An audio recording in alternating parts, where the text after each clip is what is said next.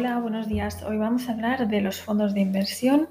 Eh, vamos a, abordar la cuestión de pues, cómo funcionan, qué son, exactamente a qué nos referimos cuando hablamos de fondos de inversión. ¿vale?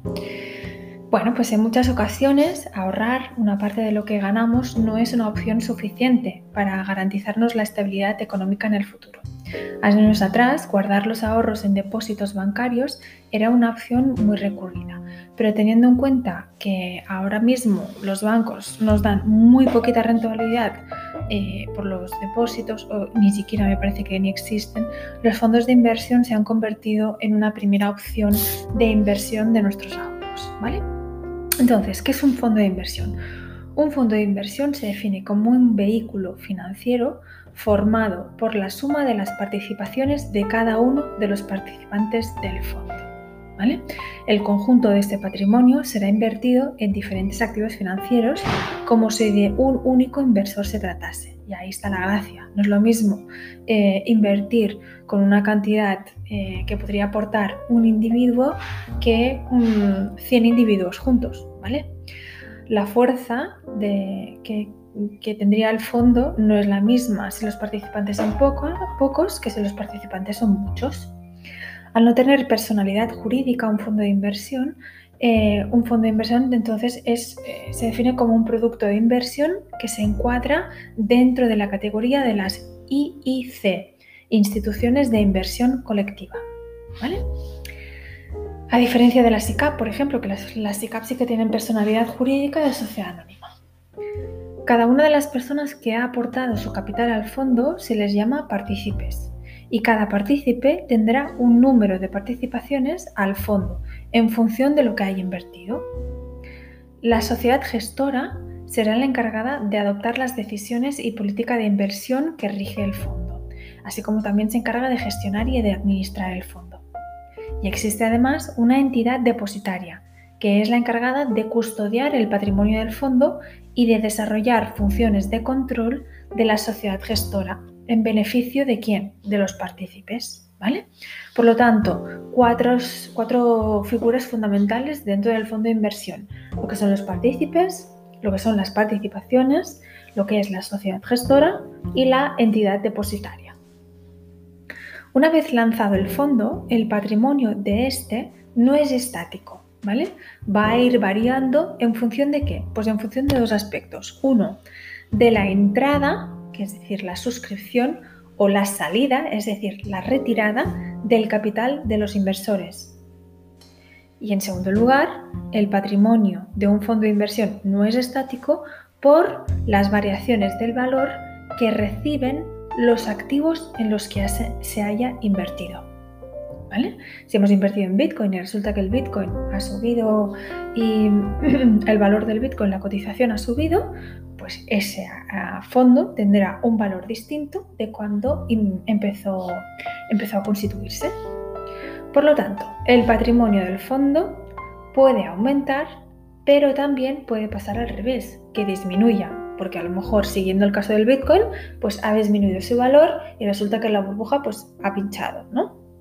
El valor del fondo, el patrimonio del fondo, tendría un valor que ha disminuido con respecto a su eh, valor de constitución.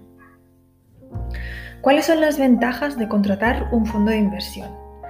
La principal ventaja que ofrecen los fondos de inversión es lo que llamamos la liquidez. ¿Qué es la liquidez?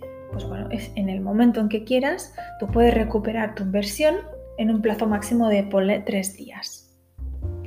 Además, tu inversión, y esa es otra de las eh, ventajas, estará diversificada, ya que se invierte en distintos activos, no solo en el Bitcoin, como hemos comentado antes, sino a lo mejor pues, en el índice alemán, a lo mejor en el S&P 500 americano, y a lo mejor una parte en equities, etc.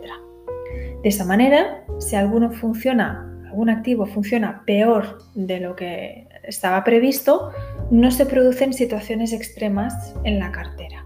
Es decir, que si hay algo, algún activo que nos falla y resulta que cae su precio, pues por lo menos que tengamos otros activos en los que hayamos invertido que puedan compensar esa pérdida. Al ser un dinero, dinero invertido, La rentabilidad, y esta es otra de las ventajas de los fondos de inversión, es que la rentabilidad está libre de impuestos, ¿vale? Y se pueden realizar traspasos entre fondos sin tributar. Imaginaros que un día pues me interesa el fondo de Banca Mark, pero al día siguiente pues me interesa otro que me ofrece mejores eh, condiciones. Pues en ese, en ese traspaso de fondos no se tributaría sí que se tributa en el momento en que recuperemos nuestra inversión, ¿vale?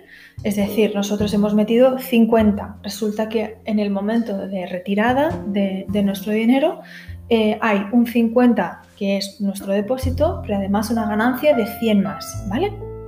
Pues esa ganancia de 100 más es lo que se llama la plusvalía y hay que tributar por ella en la declaración de la renta.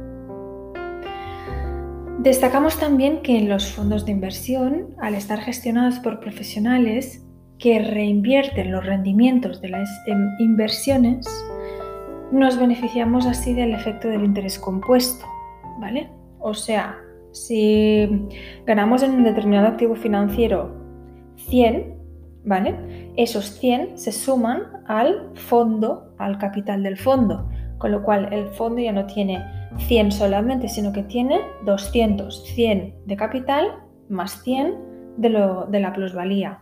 Por lo tanto, invierte eh, sobre un capital nuevo que es de 200, ¿vale? generando así nuevos intereses, etcétera, etcétera. Aclaración para los que no estén familiarizados con el interés compuesto. A ver, se trata de lo siguiente. El tipo o tasa de interés es un porcentaje que se aplica como concepto de pago por el dinero durante un tiempo, ¿vale? Ese es el precio del dinero yo invierto X al tanto por ciento de interés, de, la tasa de interés del tanto por ciento, pues ese porcentaje se aplica como concepto de pago por el dinero durante un tiempo determinado, dos años, cinco años, un año, el que sea. El interés compuesto es aquel que se va sumando al capital inicial, tal y como os he explicado, y sobre el que se van generando nuevos intereses. El dinero en este caso tiene un efecto multiplicador, porque los intereses producen a su vez nuevos intereses. Se diferencia del interés simple en que éste no se suma al capital para poder generar nuevos intereses. ¿Vale? Esta es la diferencia entre el interés simple y el compuesto. Además, el interés simple se calcula sobre el capital que se ha depositado en el inicio, por lo que el interés que se obtiene en cada periodo es siempre el mismo, a diferencia del compuesto, que se va sumando por lo tanto, la base se va incrementando también. No es siempre el capital inicial, sino que es el capital más los intereses que se van generando. ¿Vale? Bien, ¿qué comisiones tiene la contratación de un fondo? Pues como en toda inversión hay que prestar atención a sus comisiones, ya que inciden directamente en la rentabilidad final de la inversión. Tenga en cuenta que cuando consulte la rentabilidad de un fondo, ahí ya están descontadas todas las comisiones que llevan intrínsecas. Y habrá algunos fondos con unas comisiones, otros con otras y algunos con todas. Vamos a ver cuáles, de qué comisiones estamos hablando. Comisión de suscripción. La comisión de suscripción se cobra la suscripción y se aplica sobre el importe de la inversión realizada por el partícipe. Eso es lo que diríamos una comisión de entrada. Comisión de gestión se cobra por realizar la gestión del capital invertido. Esa administración que se hace se cobra. Puede ser sobre el patrimonio, sobre el beneficio o una combinación. Luego hay otro tipo de comisión como podría ser la comisión de depósito. La cobra la entidad depositaria de los activos adquiridos por el fondo de inversión. Luego está la comisión de reembolso. Se cobra al reembolsar parte o la totalidad del capital invertido. Se calcula esta sobre el capital, sobre el total reembolsado. Luego está una comisión sobre resultados. Eso es lo que se llama también una comisión de éxito. Depende de cada fondo y se calcula en función de los resultados obtenidos. Y por último, hablaríamos de una comisión de custodia, aplicada a algunos fondos de gestoras internacionales sobre el patrimonio custodiado. No está nada mal, ¿eh? si os fijáis, seis tipos de, de comisiones algunos ya os digo, los pueden tener algunas, otros otras y algunos todas, ¿vale? Entonces, visto esto, ¿cómo elegir el mejor fondo de inversión? Pues existen numerosos tipos de inversión según su vocación inversora eh, riesgo, tipo de retorno o zona geográfica, entre otros parámetros. Para poder elegir con precisión qué tipo de fondo encaja mejor con nuestro perfil, es necesario tener en cuenta no solo el tipo de fondo del cual se trata, sino también las siguientes variables. La primera variable sería el horizonte temporal. El horizonte temporal de la inversión es el periodo de tiempo que el inversor está dispuesto a mantener su capital invertido, sin que tenga la necesidad de retirarlo para destinarlo a otros fines, con la expectativa de obtener el máximo rendimiento por él. A menor riesgo, el horizonte temporal puede ser inferior, y a más riesgo necesitamos tener un horizonte temporal mayor. Otra variable que nos ayudará a decidir eh, cuál es, nuestro, cuál es el, fondo de inversión que mejor se ajusta a nuestro perfil es la liquidez o disponibilidad. Si vamos a tener necesidades de liquidez a corto plazo, no es conveniente invertir en fondos de inversión de renta variable, pero sí que se podría invertir en fondos de inversión ligados, por ejemplo, a deuda pública. Rentabilidad es la siguiente variable importante. Si nuestras expectativas son de obtener una rentabilidad elevada, debemos optar por invertir en fondos de inversión que contengan inversiones de renta variable. En cambio, si nuestras expectativas de rentabilidad son más moderadas o nuestro objetivo es preservar el capital, debemos optar por fondos más conservadores, que contengan pocos activos de renta variable o que inviertan simplemente en activos de renta fija que están libres de riesgo a corto plazo. La última variable a tener en cuenta sería el perfil de riesgo. Cada uno de nosotros debemos saber qué aversión o qué tolerancia al riesgo tenemos. Si tenemos aversión al riesgo, preferimos estar tranquilos, por mucho que nuestro horizonte temporal o nuestra disponibilidad nos permitan invertir en fondos de renta variable, es mejor que optemos por fondos de, inversión más conservadores. En cambio, si tenemos tolerancia al riesgo, sí que podremos invertir en fondos de inversión con mayor, mayor riesgo. Y en este sentido podemos diferenciar fondos de renta variable, fondos de renta fija, fondos de renta mixta, fondos de retorno absoluto, fondos monetarios y fondos globales. Mirad, los fondos de renta variable, os lo explico rápidamente, invierten la mayor parte del patrimonio en activos de renta variable, principalmente acciones. Eso sería más bien para un perfil tolerante al riesgo.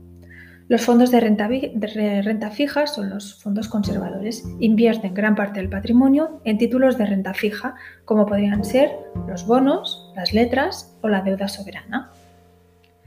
Luego están los fondos de renta mixta, que se adapta bastante a todos los perfiles.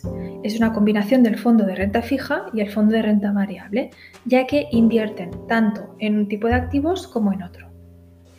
Luego tenemos el fondo de retorno absoluto que es para perfiles tolerantes y moderados al riesgo. Estos eh, fondos de retorno absoluto buscan altas rentabilidades ajustadas a su nivel de riesgo y ponen su foco de confianza en el gestor. ¿Vale? Muy importante. Si no tenemos ni idea de quién es nuestro gestor, pues le estamos confiando ahí nuestro, nuestro capital y, y por lo tanto pues nuestro dinero. Los fondos monetarios son de perfil conservador, invierten en mercados de renta pública, con vencimientos que tengan corto plazo y que tengan mucha seguridad, que tengan mayor seguridad. ¿vale? Y luego están los fondos globales, que también son tolerantes, su inversión no se encuentra definida con precisión, ¿vale? No fija los porcentajes de renta fija y de renta variable. Sería un, un cajón ahí donde se mete donde se metería lo que no cabe en las anteriores clasificaciones, ¿vale? Por lo tanto, muy importante, ¿cómo elegir el mejor fondo de inversión? Tener en cuenta el horizonte temporal de la inversión, o sea, el periodo de tiempo que el inversor está dispuesto a mantener su capital ahí invertido. Otro aspecto, la liquidez o la disponibilidad a corto plazo, si la necesitamos, si necesitamos el dinero a corto plazo, no es conveniente invertir en fondos de renta variable. Luego tendremos la rentabilidad, ¿vale? ¿Cuáles son nuestras expectativas de ganancias? Rentabilidades elevadas, rentabilidades medias, rentabilidades cortas. Y por último, el perfil de riesgo. Cada uno de nosotros, mm, al final, lo que queremos es dormir tranquilos. Que nuestro dinero trabaje pero estando tranquilos. Entonces, si para nosotros estar tranquilos eh, es un fondo, por ejemplo, tolerante al riesgo, pues tenemos un tipo de fondo como podría ser el de renta variable. Si nuestro deseo es estar tranquilo y, que, nuestra tolerancia al riesgo es muy baja, pues en ese caso optaremos por eh, tipos de, fondos que sean de carácter más conservador. Vale. Cuestiones importantes a tener en cuenta en el caso de las contrataciones de fondos de inversión. Mirad, antes de contratar un fondo de inversión es muy, muy importante que sepa que su entidad debe entregarle el DFI. El DFI es el documento con los datos fundamentales para el inversor, ¿vale? Con la información sobre las características, riesgos y costes del producto que está contratando, junto con el último informe semestral. Si lo solicita, también obtendrá el folleto completo y los últimos informes anuales y trimestrales publicados. El DFI también se puede consultar en los registros oficiales de la CNMV a través de la web cnmv.es. Siguiente aspecto importante. Asuma un papel activo en la decisión del fondo. Tenemos la mala costumbre de que tú que ya entiendes, pues tú, yo me dejo aconsejar por ti. Bueno, está bien escuchar a los demás que entienden, pero también, también tomar un papel activo. El DFI es un documento corto, Que nos ayudará a realizar una comparativa entre diferentes fondos. Pues utilicémoslo.